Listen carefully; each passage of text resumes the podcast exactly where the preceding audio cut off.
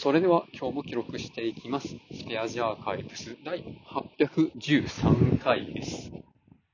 今日は3月21日、時刻は22時ぐらいです。今日はですね、あの、ちょっと僕の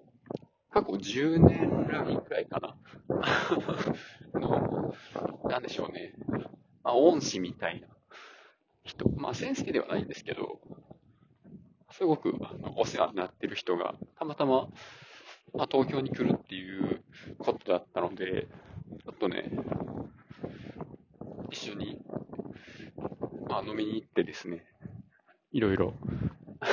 仕事の話やら何やら、ちょっとね、してきました。そう。別に先生ではないんですけど、うん、そう僕が大学の時に、まあ日本酒をまあ、楽しんで学ぶみたいなサークルを立ち上げた時からの付き合いぐらいの人で、まあ、いろいろビジネスをしてる人なんですが、まあね、今でこそ、あの、いろんな、まあ自治体とか、大学とかそういうところで、まあ、活動するようになっている人なので、まあ、すごく忙しくて、まあ、大体なんかイベントを企画して、まあ、何十人も集まる中、ちらっと挨拶するみたいなね。まあ、ちょうど2年ぐらい前に、その人の結婚式かな。で、まあ、ち、ちらっと話したぐらいな 感じですけど、まあ、っていうのの中、まあ珍しく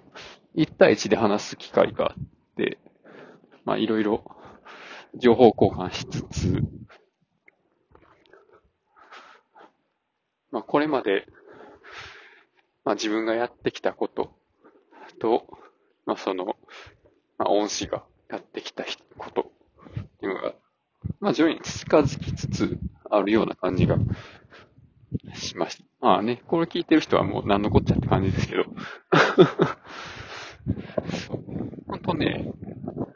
あの、仕事の経歴みたいなのを見るとね、結構被ってるんですよね。お酒関係から IT のことをやりつつ、まあ、コンサル的なことをしつつみたいなところで言うと、本当になんか、僕は全然意図してないんですけど、後を追ってるような感じのことになってて。で、まあ、それと全く関係ないわけではないんですけど、この話のネタにっていうところで、今日はね、あの、チャット GPT に対して、LINE のボットから質問をすると、まあ、それに応じて返ってくると。で、その時に、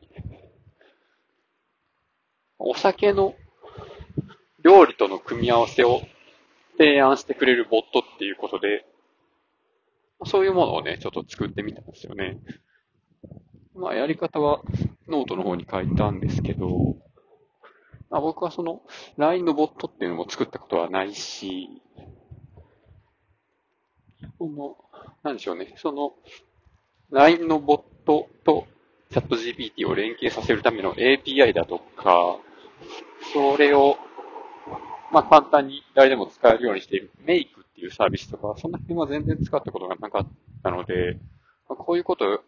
やったらちょっと面白いかなぐらいな、そういうアイディアしか持ってなかったんですけど、まあ、それでもね、あの、僕が昼に、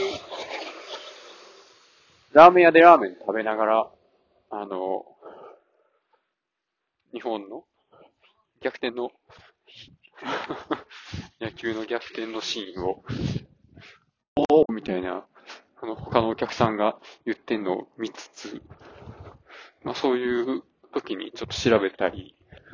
買い物で歩いてる途中に、スマホポチポチっていうのをやったぐらいで、まあ、できちゃったんですよね、そういうのが。で、これはどういうものかっていうと、チャット GPT の方には、あなたはお酒の専門家ですみたいなことを、まあ、すり込んで、で、まあ、例えば、こういう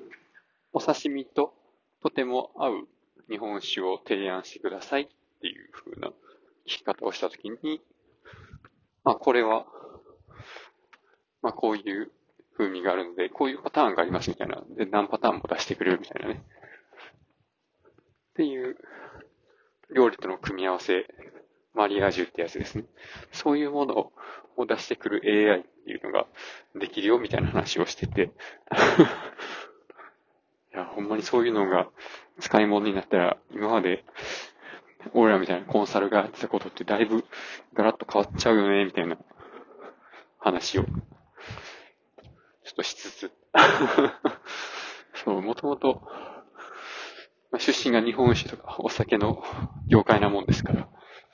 そういうことをやりたがってる？酒蔵はいろいろあるよね、みたいなこととかもね、話しつつ、